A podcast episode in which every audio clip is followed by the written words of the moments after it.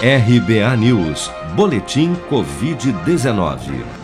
Dados oficiais do Ministério da Saúde, divulgados na noite desta terça-feira, dão conta de que no Brasil, somente nas últimas 24 horas, foram reportados pelas secretarias estaduais de saúde 82.186 novos casos e 3.808 novos óbitos por Covid-19.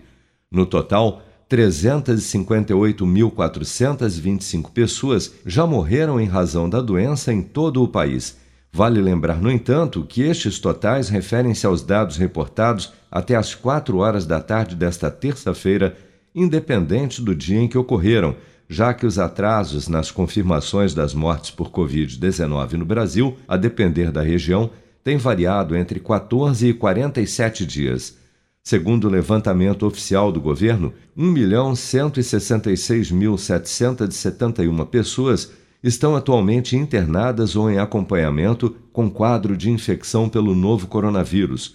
Um levantamento da Caixa de Previdência e Assistência aos Servidores da Fundação Nacional de Saúde mostrou que a taxa de mortalidade por Covid-19 entre pacientes diabéticos no Brasil é de 57%.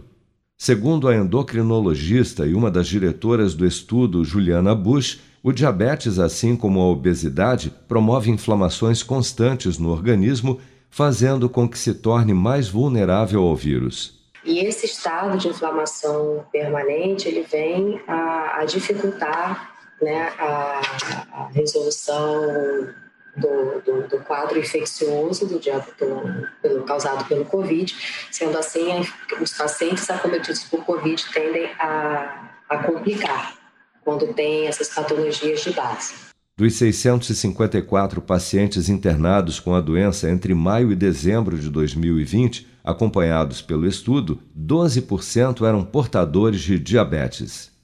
Você está preparado para imprevistos? Em momentos de incerteza como o que estamos passando, contar com uma reserva financeira faz toda a diferença. Se puder, comece aos pouquinhos a fazer uma poupança. Você ganha tranquilidade, segurança e cuida do seu futuro. Procure a agência do Sicredi mais próxima de você e saiba mais. Sicredi, gente que coopera cresce.